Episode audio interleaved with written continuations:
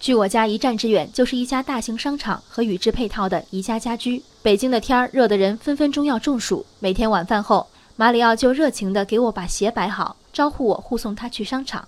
也是在这个夏天，我才知道宜家说客的厉害。视线所及，各式床、沙发上都躺满了人，不但躺上床，还躺进被子里。被子上扔着脱下的外衣，床头柜上是摘下的眼镜儿，床脚还横七竖八踢着两只或四只鞋。最惊悚的是，睡得如此宾至如归的人不是十个八个，我目测几乎覆盖宜家所有床具，说百余人大概也不夸张。除了大喇叭反复播放“请不要久坐，以免影响他人选购”，商家并没有进一步的举动。而我呢，无非是眼鼻匆匆通过这一区域，买了该买的杯子、刷子，迅速下楼结账。宛如蝗灾的场面，我不愿马里奥看见，也不知如何向他解释。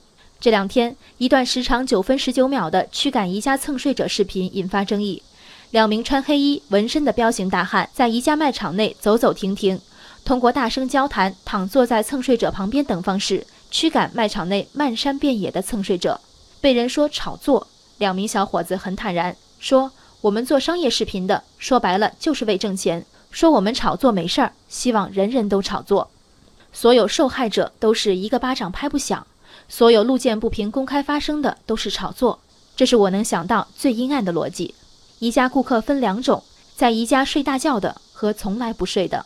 没见过后者指责前者，难道是因为人人都认为宜家就是个给你脱衣脱鞋、钻进被子睡觉的地方？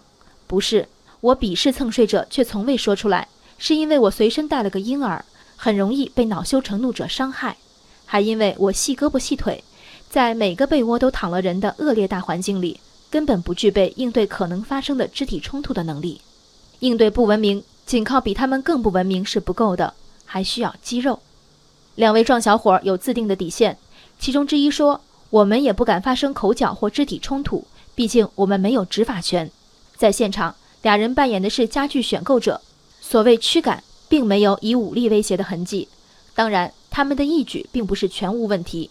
除了对谈中时不时脱口的脏话，更严重的是没有给蹭睡者们打马赛克。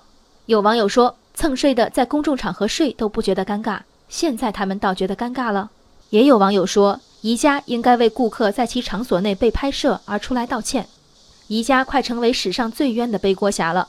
看着自己家里躺满打呼噜的人，不掀你被子扔你鞋就是好涵养，不要脸的到底是谁？如果宜家不驱赶蹭睡者，却出来阻挠顾客拍照，是不是又要被骂双重标准？听听下面的新闻标题：美国媒体称中国人爱去宜家睡觉，随时入睡，天赋异禀。宜家是中国人的床，与陌生人同睡也不尴尬。宜家成顾客避暑休息圣地，顾客躺卧坐睡。早在2015年，宜家在北京就规定禁止顾客直接占用样品睡觉。几年过去，每况愈下，偌大宜家。真正的顾客竟找不到可以试用的空床。如果宜家早早雇佣这俩小伙子，每天与长睡不醒的顾客同睡，估计问题在二零一五年就解决了。在北京一所最知名的高校，校园对外开放停车，却从无车乱停的烦恼。